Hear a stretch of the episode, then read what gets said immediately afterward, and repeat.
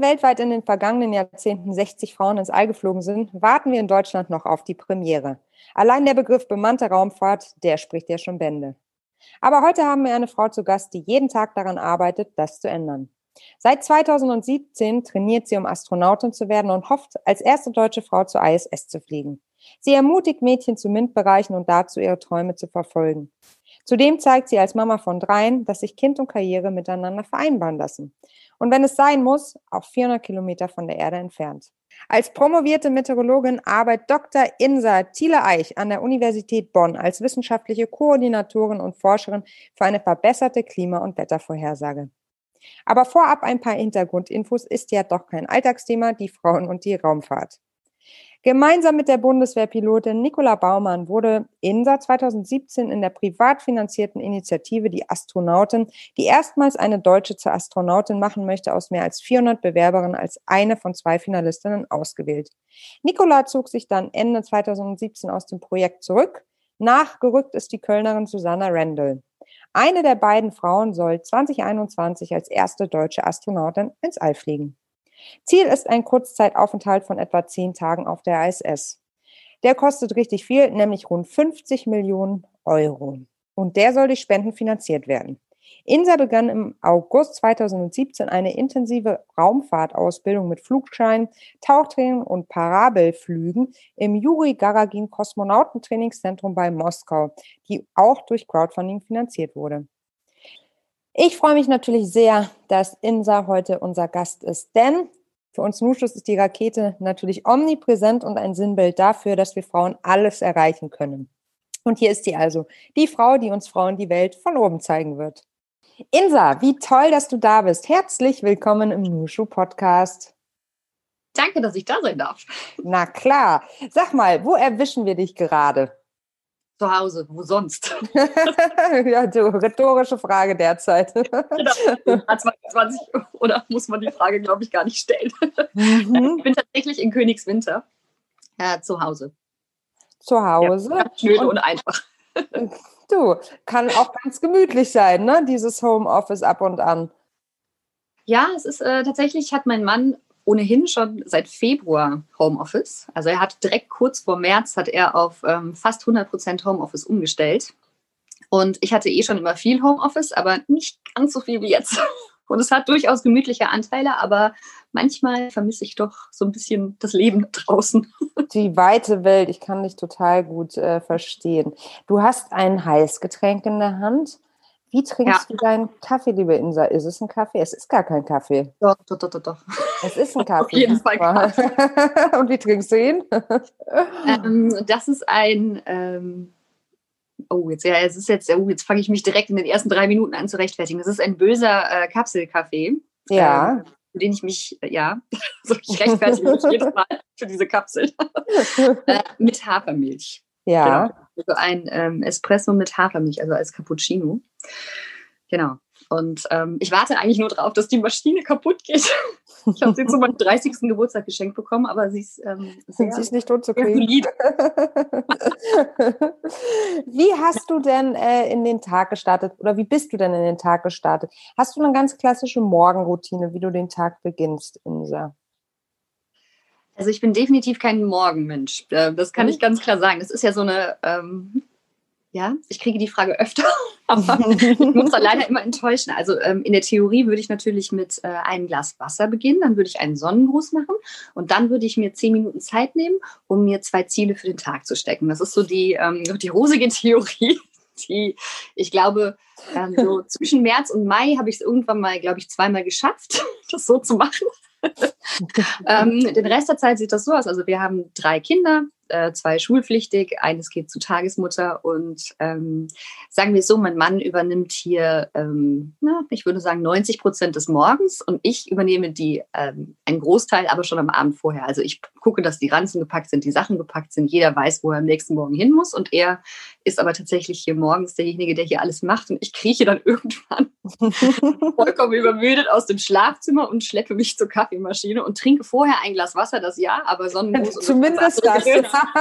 Bleibt alles weg. Und meistens arbeite ich dann erstmal eine Stunde, so ähm, richtig, richtig durch und dann kann ich erstmal so in Ruhe mal die Augen aufmachen und mal gucken, was ich so tun möchte. das ist so, aber ähm, normalerweise, ja, es gibt auch selten hier ein normalerweise. Also heute zum Beispiel ist ein Kind krank. Das ändert dann auch wieder alles. Dann, ähm, ja, deswegen haben wir nicht so schrecklich viele Routinen und Rituale hier in diesem Haus. Ja, ich weiß auch gar nicht, ob man die braucht. Ich meine, ich finde es immer total spannend, weil es irgendwie so eine ganz menschliche Frage ist, äh, wie Menschen so in den Tag starten. Ich habe ähm, schon alles gehört von, ich stehe von um 4.30 Uhr, wache ich von selbst auf. Äh, ja, super, super krass, also total beeindruckend, bis hin zu, boah, ich hasse jeden Morgen. Also es ist alles dabei und ähm, ich finde es irgendwie immer ganz spannend. Aber ich glaube, richtig oder falsch gibt es in dem Bereich einfach nicht. Und ich finde, das ändert sich ja auch stetig. Ich war, also ich, ich werde jetzt immer früher wach. Also irgendwie mit jedem Jahr zunehmend, äh, zunehmend Lebensjahr kommt irgendwie so eine halbe Stunde weg. Okay, du schaust mich sehr kritisch an, weil die ganz genau das Gegenteil zu sagen. Okay. Siehst du, ich dachte, das ist sehr individuell. Also mein Mann steht tatsächlich auch um drei Uhr morgens auf. Deswegen geht es jeden Tag. Ja, ja, das ist ganz übel. Ähm, das ist aber, weil wir beide Vollzeit arbeiten, beziehungsweise ich ja sogar ein bisschen mehr als Vollzeit. Und wir das anders, ähm, das hat sich im März so einge, einge ja, weil wir anders überhaupt gar nicht auf unsere Stunden gekommen sind, als wir noch zwei Kinder homeschoolen durften und noch das äh, Kleinkind zu Hause gleichzeitig betreuen konnten. Ähm, seitdem übernimmt er die Asienschicht in der Firma und äh, darf jetzt auch weiterhin. ähm, es ist aber, es ist größtenteils freiwillig, aber er steht tatsächlich um drei Uhr morgens auf. Das heißt, ich bin heute Nacht um 1.30 Uhr ins Bett gegangen und bin so um 2.30 Uhr eingeschlafen und dachte noch kurz, manchmal wecke ich ihn dann so um halb drei und dann unterhalten wir uns eine halbe Stunde. Das ist also, wie lange arbeitet er dann, Insa?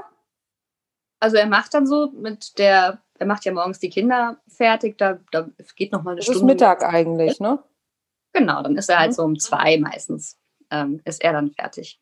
Aber er geht halt auch um acht, zwischen acht und neun dann wieder ins Bett. wow. So ja, das ja. ist ja echt ein, das ist ja, wie wir, also das ist ja wirklich, wie managt man das? Wer wann wo wach ist, das muss ja dann auch noch mit einplanen. Das ist ja total verrückt, wenn ihr in verschiedenen Zeitzonen arbeitet. Ja, das, ähm, ja, es ist in der Tat, aber es ist auch das, äh, was wir gelernt haben, wir sind schon ewig zusammen. Ähm, nichts bleibt gleich. Mhm. Sondern das ist jetzt gerade mal die Phase. Wandel. Mhm. Genau. Und jetzt gerade ist es sogar eine ganz praktische Phase, weil ich dann nämlich auch weiß, dass ich einfach um äh, 8.30 Uhr oder 21 Uhr spätestens einfach auch Feierabend habe. Ja. Weil ich die Kinder ja. einfach ins Schlafzimmer schiebe und sage so, aus. Ja. genau. Total. Deswegen ist es gar nicht, ähm, ja, so ist es halt gerade es kommen auch wieder andere Zeiten. Wir haben beschlossen, in so 20 Jahren langweilen wir uns wahrscheinlich zu Tode. Zu Tode. Ich kann mir gar nichts anderes vorstellen bei dir, Insa. Genau, so wird es kommen. Du, sag mal, also wenn wir jetzt über Morgenroutine sprechen und dass Dinge sich stetig wandeln. Äh, was sich bisher noch nicht gewandelt hat, und da arbeitest du dran, dass es bisher noch keine deutsche Frau im All gab. Ähm, es musste ja erst eine Stiftung gegründet werden, die äh, eine gemeinnützige GmbH-Stiftung ist ähm, und Stiftung Erste Deutsche Astronautin logischerweise heißt. Warum braucht es überhaupt dieses Vehikel? Ja, das ist eine sehr gute Frage. Also zum einen ist es so, ähm, in Deutschland war die Raumfahrt lange Zeit national. Also es mhm. gab ja schon ähm, D1-Missionen, D2-Missionen, so hieß das damals. Und in den 80ern wurden auch ähm, Astronautinnen ausgewählt und sogar unter den ähm, das war bei der Auswahl, ich glaube 88 war die Auswahl, wenn ich mich richtig erinnere. Ähm, da war tatsächlich ist es auch so, dass drei Männer und zwei Frauen ausgewählt wurden ins Chor. Und ausgewählt für den ersten Flug, der dann ähm, in den Anfang der 90er stattgefunden hat, wurden zwei Männer. Das waren Hans Schlegel und Ulrich Walter. Und Renate Brömer und mein Vater waren äh, die Ersatzmenschen für die zwei. Und normalerweise ist es dann so, also dieses Chor von fünf Astronauten, was ja wahnsinnig viele Menschen also sind, weil so viele Leute fliegen jetzt auch nicht ins All, die sollten dann in äh, weiteren Missionen D3, D4, D5 in den nächsten Jahren dann auch ähm, noch fliegen dürfen. Und diese Missionen D3, D4, D5 und so weiter, die wurden aber alle gecancelt. Und auch mein Vater hatte dann eine sehr lange Wartezeit, wo nicht ganz klar war, was mit ihm passiert. Also die D2-Mission war 92 zu Ende. Und er ist 96 dann erst ins ESA-Korps, also das Europäische Astronautenkorps, rübergewechselt und hat dann angefangen in der NASA zu turnieren und hat bis 2000 ins All geflogen, nach seiner oh. Auswahl 1988.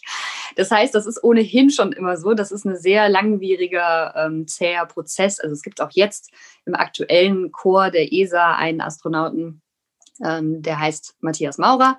Der ist auch 2008 mit in der Auswahl gewesen, wurde dann 2015 oder nee, 2017 nachnominiert ähm, mhm. und ist auch noch nicht geflogen. Also der sitzt auch schon ewig da und wartet. Und das ist so oder so immer was. Ähm, es dauert einfach lange, bis es einen Platz gibt. Es dauert lange, bis es Geld gibt, egal für wen. Es ist aber tatsächlich schon eine Sache, also schon eine Frage, kann man sagen, dass es ähm, ja halt einfach so ist, dass elf Männer jetzt schon im All waren und der zwölfte gerade trainiert wird oder ist da nicht doch vielleicht ein bisschen mehr System dahinter? Ähm, das kann ich schwer beantworten, weil es halt auch einfach so wahnsinnig wenige, ist ja fast anekdotisch, also da kann ja nicht für elf Leute plus die zwei Frauen, die auch mit trainiert haben, eine Statistik machen, das ist ein bisschen schwierig. Ähm, es ist tatsächlich so, dass die Frauen damals das Chor auch ähm, früh oder vorzeitiger verlassen haben, als dann klar war, es gibt kein Geld, ähm, erstmal jetzt. Und die hatten auch andere Karrieren. Die Renate Brümmer war auch oder ist auch Meteorologin, genauso wie ich. Mhm. Die ist mhm. jetzt ähm, in die USA gegangen. Ähm, Heike Weiport war Lufthansa-Kapitänin, Olympiamedaille, also die hatte eine Olympiamedaille im Schwimmen und äh, war Lufthansa-Kapitänin. Also da sitzt man vielleicht auch einfach nicht jahrelang rum und wartet mal ab, ob sich irgendwas tut. Mein Vater hatte halt vier Kinder und äh, meine Mutter hat gesagt, so jetzt ziehen wir aber nicht schon wieder um. Mhm, mhm. also die sind nämlich extra aus den USA zurückgekommen für die Stelle und die sind halt dann einfach nicht wieder weggegangen und er ist halt dann da geblieben und deswegen ist es vielleicht, vielleicht für ihn weitergegangen und für die Frauen nicht. Das weiß ich nicht. Das ist vielleicht jetzt nichts Geschlechtsspezifisches, aber natürlich sind die Strukturen allgemein so, dass sich 2008 bei der ESA tatsächlich auch nur 11 Prozent Frauen beworben haben.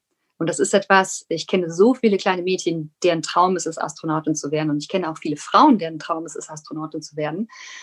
Und es gab dann so ein paar Kleinigkeiten. Ähm, meine Chefin hat dann, als wir die Initiative gegründet hat, mal geschaut bei der ESA, bei den Bewerbungsunterlagen. Und das nagelt mich nicht auf die exakte Zahl fest, aber es ist, bewegt sich in dem Dreh. Ich glaube, es sind 27 Personen abgebildet auf der Website, wo aufgerufen wird zur Bewerbung. Und ich glaube, davon sind drei Frauen. Und wenn ich sowas mache, und wenn ich das Auswahlkomitee mit Männern besetze und die Ausschreibung von Männern schreiben lasse, dann ist uns, glaube ich, allen klar, dass wir, ähm, also dass Diversität in Teams wichtig ist, ist, glaube ich, mittlerweile zumindest den meisten klar. Mhm. Und sowas passiert halt dann, wenn ähm, ja, äh, Männer für Männer Ausschreibungen machen, Männer dann Fotos auswählen und irgendwie denken, ja, das spricht doch alle an, oder? Also bei mich spricht es an. und du, Klaus, die spricht es auch an. Ja, super, dann würde ich sagen, ist gekauft. Mhm. Also mhm. ähm, das ist halt das, was passiert, wenn, wenn ich äh, nicht diverse und sehr homogene Gruppen habe. Gibt es ja auch äh, sehr viele ja, Studien zu. Albright Stiftung hat auch diese Studie gemacht, dass irgendwie man geneigt ist, einfach was war das mit Management in Deutschland? Die sind 1967 im Westen geboren und heißen Hans oder Thomas ja. oder irgendwie sowas. Thomas. Und das ist halt Thomas ja, Thomas. genau. Mhm. Thomas. genau. genau, genau. Mhm.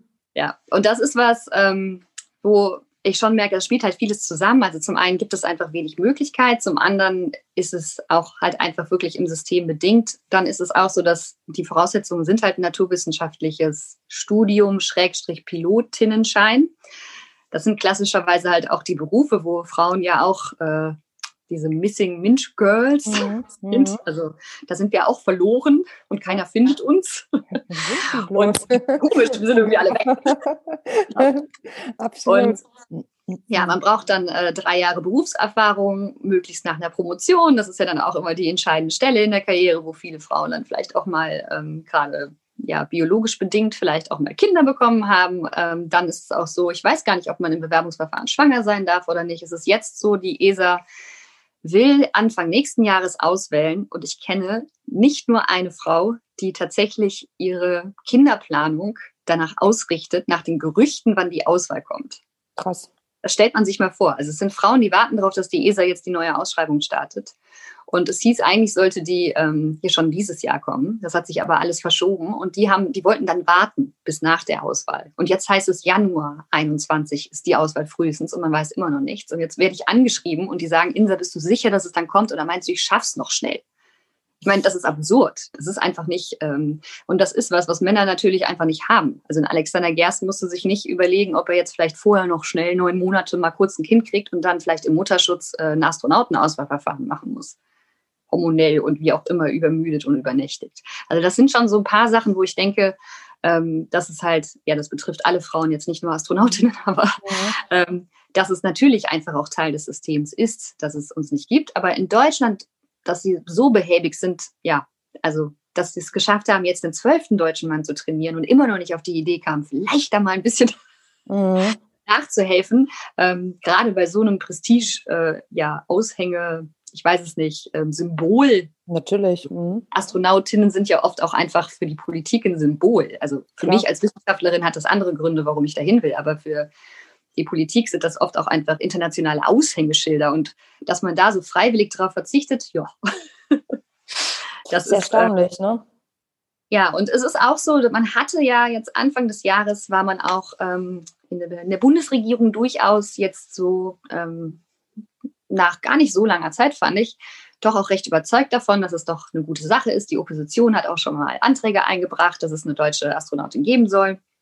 Ähm, wir haben da auch viel Unterstützung, zumindest äh, wenn es um Instagram-Posts mit uns geht. und es gab tatsächlich dann auch mal erste Gespräche zu, wie könnte man das denn vielleicht finanzieren, ohne dass man der ESA jetzt Geld abgreift. Das wollen wir natürlich auch nicht. Ähm, was gibt es da für Möglichkeiten? Wir sind ja nicht nur äh, eine Stiftung mit dem Ziel, die erste deutsche Frau ins All zu bringen, sondern auch noch das erste kommerzielle Astronautin-Trainings, äh, ähm, ja, Tra Trainingsfirma um es so zu nennen, mhm. äh, überhaupt weltweit. Also wir sind die Ersten, die ähm, sagen, okay, man kann auch kommerziell Astronautinnen auswählen und sie zur Raumstation schicken für Wissenschaftsmissionen, die halt eben nicht äh, Monate andauern, sondern nur kurz sind. Also wir haben ja noch mehr im Paket als nur mhm. erste deutsche Frau. Mhm. Und das gab so erste Schritte und dann kam Corona und mehr brauche ich, glaube ich, nicht sagen. Ich finde das alles super spannend, was du erzählst. Ich meine, was denkst du denn, wie ist denn deine Zeitplanung? Diese, äh, diese, dieser Faktor Zeit scheint ja eine Riesenrolle zu spielen. Also bei der Planung des eigenen Lebens, beim Durchhaltevermögen. Ähm, was ist denn dein Horizont? Womit rechnest du? Also es ist tatsächlich so, dadurch, ähm, ja, ich bin natürlich, ich bin wahnsinnig privilegiert, mit einem Vater aufgewachsen zu sein, der Astronaut ähm, ist und dann selber auch Astronautin werden zu wollen weil ich dadurch ganz viele von diesen Gedanken viel schneller abhaken kann, glaube ich. Also mhm. ich habe ja gesehen, dass das Leben nicht davon untergeht, dass man zwölf Jahre, zwölf Jahre. Und wie lange war er dann da oben? Ist man da elf Tage. das ist, echt ja. nicht zu fassen. Ja, ja ich, lag, ähm, ich lag letzte Nacht auch, oder letztens lag ich irgendwann mal wach und habe drüber nachgedacht, auch weil es jetzt gerade halt auch im Moment sieht es nicht, nicht gut aus ähm, wir hatten schon öfter so Momente, wo es nicht gut aussah und dann, also es ist immer so, es geht immer zwei Schritte vor, einen zurück. Und grundsätzlich bin ich ein, eine sehr optimistische Person und mhm. habe auch eine hohe, das nennt sich Ambiguitätstoleranz. ja. Weißt Erklär mal, was das ist. Äh, das, ja, das Ambiguitätstoleranz ist, dass man einen unsicheren äh, Zustand, wo nicht klar ist, in welche Richtung es geht, gut aushalten kann. Also es ist mir ähm, die meiste Zeit einfach auch so ein bisschen nicht egal, aber es betrifft mich einfach nicht. Mhm. Ähm, es macht dich nicht betroffen was. sozusagen. Mhm. Genau, ich, ich bin überhaupt nicht handlungsfähig, was ich überhaupt nicht leiden kann normalerweise. Mhm. Aber das, ähm, es, es, ist kein zusätzlicher Stress. Mhm. Ich kann den Zustand in der Form, in diesem Punkt, also beruflich kann ich das so hinnehmen, dass es einfach so ist. Es ist, mhm. wie es ist. Ähm, ich bin ja aus dem Rheinland. Ich kann zwar kein Kölsch, aber kütt wird kütt. Kütt wird kütt. So, weiß genau. Und ähm, das ist sowas, das ist Ambiguitätstoleranz, mhm. meiner persönlichen Meinung nach. Aber, ja. Und ähm, jetzt, jetzt habe ich ein bisschen den Faden verloren gerade. Warte. Ja, nee, also dass du einfach damit aushältst. Ach, ja, also, aushält, genau. Und es war so, dass ich dachte, ähm, ich bin ja auch nicht Astronautin geworden, weil ich unbedingt ins Weltall wollte das ist ein Teil davon. Aber der andere Teil davon ist, ich habe ja den Vater, ähm, der und ich habe ja gesehen, was sein Berufsalltag ist. Und ich habe, natürlich hatte ich eine, eine kindliche Faszination für das Weltall und das Universum. Und ich habe in die Sterne geschaut und zusammen mit ihm über Galaxien gesprochen und Außerirdische und das Ganze. Natürlich bin ich davon total fasziniert. Natürlich will ich deshalb auch vielleicht dahin. Ich bin außerdem Wissenschaftlerin. Ich bin Klimaforscherin. Das ist einfach was, ähm, da kriege ich, kriege ich äh, totale Aufregung, wenn ich mir vorstelle, dass ich mal die Erde von oben aus dem All, von der Raumstation sehen kann und das einfach mal wirklich live sehen kann und nicht nur auf Satellitenbildern. Das ist ähm, auch die Experimente, die da stattfinden, die einfach kennenzulernen, zu verstehen, durchzuführen. Ich finde das wirklich einfach total spannend und es macht super viel Spaß.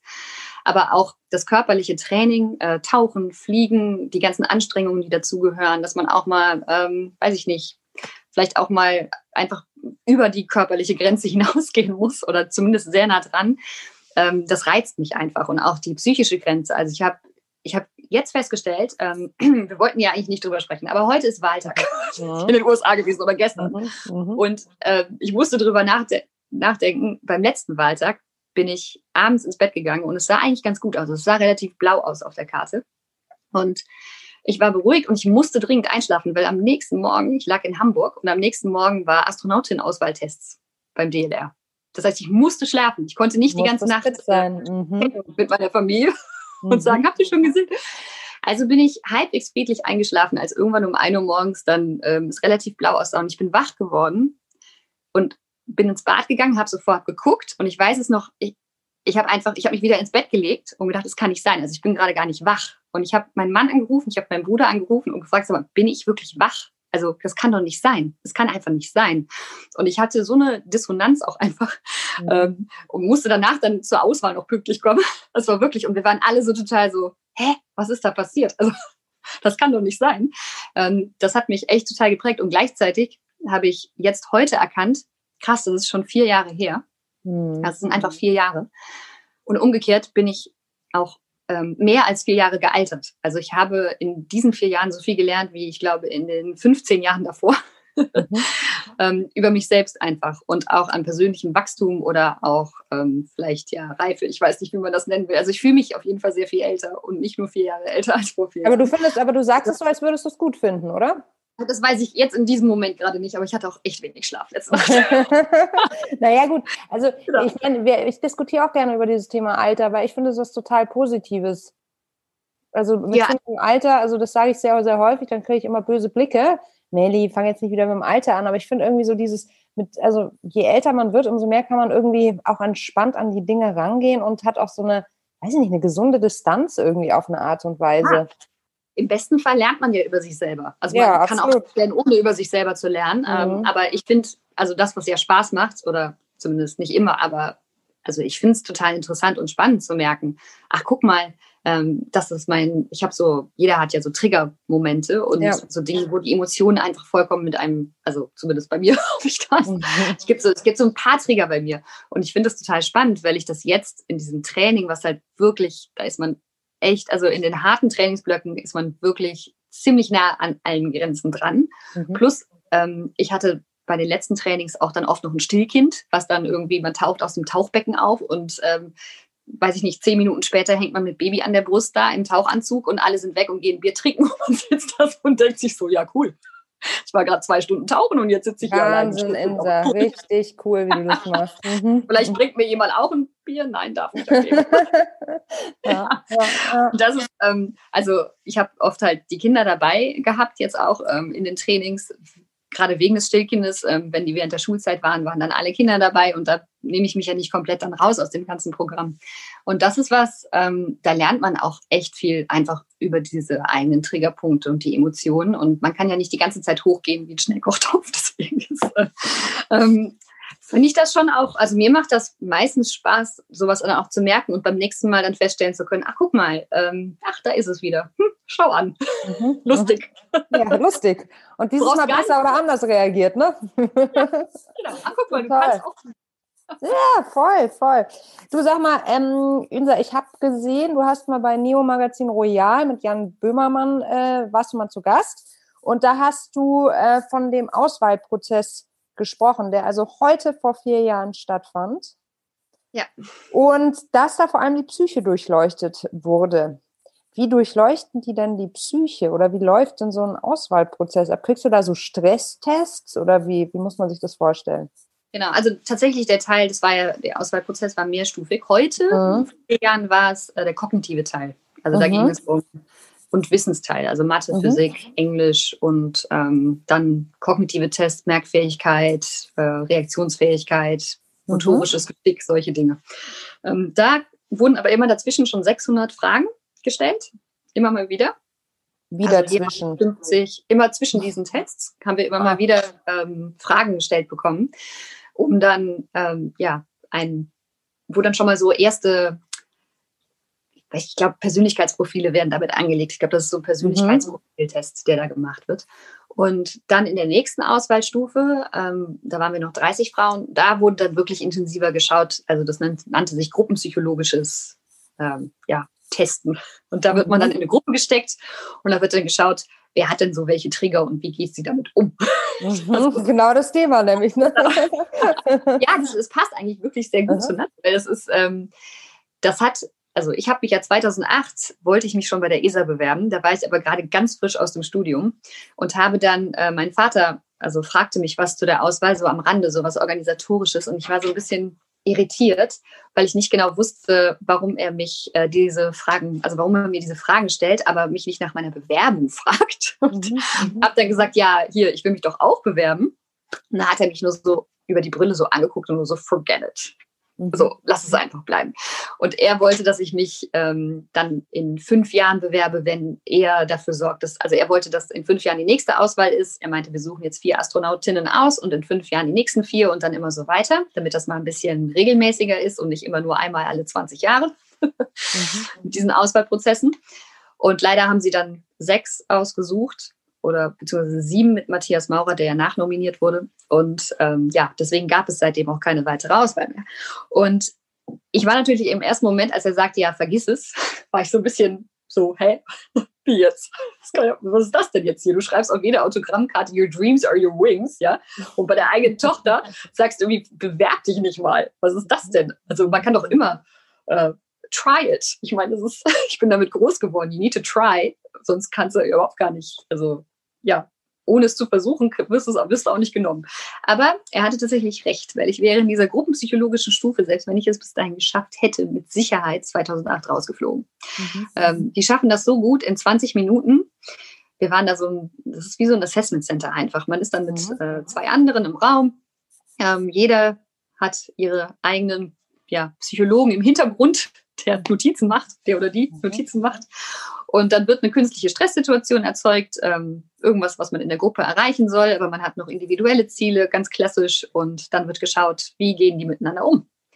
Und ich hatte mehrere Momente in diesen Tests, auch an anderen Tests noch da, wo ich gemerkt habe, ähm, ah, da, da, da ist sie, die äh, Berufserfahrung, die ich jetzt in diesem Moment abrufen kann und dass ich eben tief durchatme und weiß, okay, ich kanalisiere jetzt bestimmte ähm, vielleicht Emotionen oder Übersprungshandlungen, die ich vielleicht jetzt machen würde. Jetzt atme ich halt tief durch und mache das, was konstruktiv ist und nicht. Ähm, ja, und das ist tatsächlich ein wahnsinnig wichtiger Teil, der da überprüft wird, weil es natürlich nicht geht, dass man oben auf der Raumstation in Konflikte gerät, die man ähm, ja mit zu viel Aggressivität löst, weil da ist einfach niemand anders. Also da ist ähm, vielleicht noch ein Crewmitglied, aber das ist auch beschäftigt. Das kann nicht äh, Mediator oder Mediatorin spielen da oben. Also da oben ist man selber dafür verantwortlich, ähm, die eigenen Bedürfnisse zu erkennen und vor allen Dingen auch dafür zu sorgen, dass, ähm, ja, dass die dann auch, äh, jetzt, your needs are met, jetzt fehlt mir gerade das deutsche Wort, es tut mir leid, dass die, ähm, ja, dass die Bedürfnisse erfüllt werden, mhm. sozusagen. Dafür muss man selber einfach einstehen. Da kommt keiner vorbei und sagt, ach, sieht aus, als hättest du lange nichts getrunken, Kind. Willst du mal einen Schluck Wasser? Mhm. Das macht einfach keiner.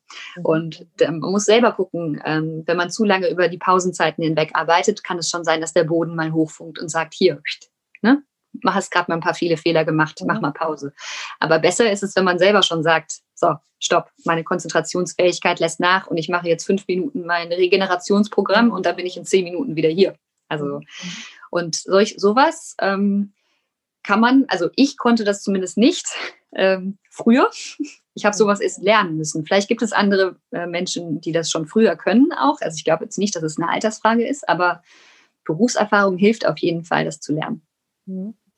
Mm, dieses Thema, die eigenen Bedürfnisse identifizieren und auch dafür zu sorgen, dass sie erfüllt werden oder zumindest die Möglichkeit zu haben, dass sie erfüllt werden. Mm, ich glaube, das ist ein ganz wichtiger und spannender Punkt. Ähm, du sagst ja auch, Kind und Karriere sind vereinbar, willst in dem Kontext auch Mut machen und ein Vorbild sein. Ähm, wir erleben ja aber doch, und ganz viele Frauen da draußen erleben auch das genaue Gegenteil, also dass es eben nicht vereinbar ist. Hast du eine Idee, woran das liegen könnte? Also liegt es vielleicht auch daran, dass die eigenen Bedürfnisse so weit hinten angestellt werden? Sodass sie auch gar nicht erfüllt werden können, weil sie nicht klar artikuliert werden. Also es ist auch hier so, bei uns ist es ganz klar so, hier werden nicht von allen fünf Personen im Haus die Bedürfnisse jederzeit alle erfüllt. Das ja. ist ganz, also das ja. schaffen wir nicht. Ähm, wenn man jetzt noch die Arbeit mit reinnimmt, auf gar keinen Fall hundertprozentig nicht. Äh, wir haben immer Phasen und da haben wir natürlich ähm, beide, haben wir Jobs, die ähm, und ja, beide auch hier wieder äh, check your privilege, ähm, mhm. privilegierte Jobs, weil wir ja. nämlich auch finanziell in der Lage sind, ähm, notfalls einfach zu sagen, ach Mist, jetzt muss Bofrost kommen oder so. Ja. Ja. Ähm, das ist jetzt nichts, was ich toll finde, aber das gab durchaus Phasen, wo das hier, gerade jetzt hier äh, vor den Sommerferien, da war das, da habe ich gedacht, okay, besser als Schulkantinen essen ist es jetzt schon äh, und wir schaffen es einfach nicht. Mhm. Aber das muss man halt auch erstmal bezahlen können. Mhm. Deswegen, das ist so eine, eine ganz, ganz, ganz schwieriges Feld. Also in meiner hier wieder sehr privilegierten Situation, dass ich zwei Arbeitgeber habe, die mir sehr viel Flexibilität lassen, kann ich ähm, zumindest habe ich die Freiheit zu schauen, dass ich habe die größtmögliche Freiheit zu schauen, dass alles erfüllt wird. Mhm. Denn wenn mein Sohn um 16 Uhr nachmittags beschließt, er braucht jetzt unbedingt Mama und es steht jetzt kein wichtiges Meeting an, dann kann ich mit ihm zwei Stunden rausgehen, wenn ich mich abends dafür um 22 Uhr wieder hinsetze bis 1 Uhr morgens dann geht das. Dann habe ich diese Freiheit, um zu sagen, ich kann diesem Kind jetzt ermöglichen, dass es zum einen äh, einfach jahrelang gestillt wird zum Beispiel. Das ist ja was, was wo ganz viele denken, ich kann nicht arbeiten gehen, wer ich möchte unbedingt stillen. Und das ist mir super wichtig. So, ich habe alle drei Kinder super ewig lang gestillt. Mhm, mhm. ähm, und das ging, siehe Beispiel vorher, aber nur, weil ich halt eben diese Freiheit hatte oder sie mir vielleicht auch genommen habe. Also ich habe zum Beispiel sagen alle, ja, aber die Kinder haben doch Schule, die Großen, du kannst doch gar nicht mit Mann und Kind also mit Stillkind, wie willst du das machen? Dann habe ich gesagt, ja, dann nehme ich sie halt aus der Schule raus für die eine Woche. Mhm. Dann wurde das Training auch so gelegt, dass wir an einem Feiertag sind, dass die Kinder eh nur drei Tage Schule hatten. Aber das ist natürlich alles, ähm, ich musste jedes Mal nachfragen. Ich musste sagen, nein, Leute, bitte nicht diese Woche. Wenn es geht, können wir bitte die andere nehmen. Das war dann, ne, das sind immer, ähm, mhm. man muss schon sehr für seine eigenen Bedürfnisse einstehen. Und mhm. dafür muss man sie erstmal kennen natürlich. Und dann die Kunst dafür einzustehen, ähm, das ist sowas, im beruflichen Kontext fällt mir das sehr leicht im privaten Kontext fiel mir das ähm, sehr, sehr, sehr lange, sehr schwer. Mhm. Also zu sagen, ähm, mein Mann ist da super drin. Mein Mann kann, wenn alle Hunger haben, alle schreien, alle sind laut, alle sind äh, nölig und kloppen sich, dann stellt er sich in die Küche und brät sich ein Spiegelei. Super. Ja. Aber auch nur sich, nur ja. sich. Kann sich von der Herrn Stefan manchmal echt eine Scheibe abschneiden. Ne? Das ist beeindruckend, ja. ja. Der ist das mit einer Seelenruhe notfalls setze sich die Noise Canceling Kopfhörer auf. Ich flippe total aus, weil ich mir denke, wie kann man so egoistisch sein und nicht einfach sechs Spiegeleier in die Pfanne hauen? Und dann denke ich so, ich esse jetzt mein Spiegelei. Und danach kümmert er sich mit einer Seelenruhe einfach um alle anderen. Der hat es schon, ne? Das ist, mhm. so jetzt kann man drüber streiten, ob er nicht vielleicht auch hätte sechs Spiegeleier braten können, aber er sagt sich einfach, nein, in dem Moment muss ich einfach bei mir gucken. Das macht er so. Ich bin jemand, ich, ähm, ich merke, ich habe Durst und trinke sechs Stunden später, wenn ich mhm. irgendjemanden angeschnauzt habe, dass ich seit sechs Stunden nichts getrunken habe und mir mhm. jemand vielleicht mal ein Glas Wasser reicht. So, mhm. ja, das ist, äh, das ist so ein bisschen das, da bin ich jetzt auch besser geworden mit. Aber das ist tatsächlich eine ja, eine Riesenbaustelle, die gerade Mütter, glaube ich, auch oft haben, weil wir das natürlich auch vorgelebt bekommen, dass man aufopferungsvoll ähm, ab morgens sechs mit den Lockenwicklern im Haar steht und sich schick macht für den Mann, der jetzt zur Arbeit geht. Ich meine, das sind ja diese Klischees, die sind ja selbst in mir noch drin. Ja. Dass ich denke, ja. ähm, ich muss mich erstmal ne, hier so ein bisschen zurecht machen und so. Mhm. Mein Mann verlangt das niemals, never, ever. Mhm. Aber dass man irgendwie ähm, dass man die Kinder natürlich mit einer äh, liebevoll zusammengepackten Brotbox ähm, mit allen, ne, mit ganz vielen kleinen Fächern und dann sind da so mhm. ausgeschnittene Sternchen drin und ein liebevoller Zettel und ähm, am Tag von der Klassenarbeit vielleicht noch eine kleine Süßigkeit und ein Traubenzucker. Ähm, das ist so, das ist ja total, also ich mache das auch. Ne? Ich roll den Kindern manchmal Sushi, wenn ich viel arbeiten war, dann rolle ich ihnen ein bisschen Sushi nachts um elf, pack das in die Brotbox, so, och, ne? das sind ja so, so Dinge, das mache ich jetzt nicht unbedingt nur, weil sie das gerne essen. Das ist ja auch, weil ich das, ähm, weil ich Angst, manchmal wirklich, weil ich ähm, Sorge habe, dass ich diesen Erwartungen als mich an, an mich als Mutter nicht ähm, sonst nicht entspreche, wenn ich mich mhm. nicht wenigstens jetzt um die Brotbox kümmere. Mhm. Und ich kriege ja auch Kommentare, wenn ich morgens nicht mit den Kindern aufstehe, dann kommt also, puh, ich könnte das ja nicht, die Kinder morgens vor der Schule nicht sehen. Hm. Mhm. Sondern denke ich mir so, ja, ich arbeite auch bis 1 Uhr morgens. Dann kann ich nicht um 6 Uhr morgens wieder aufstehen. Das funktioniert einfach nicht. Es geht nicht mit Stillkind.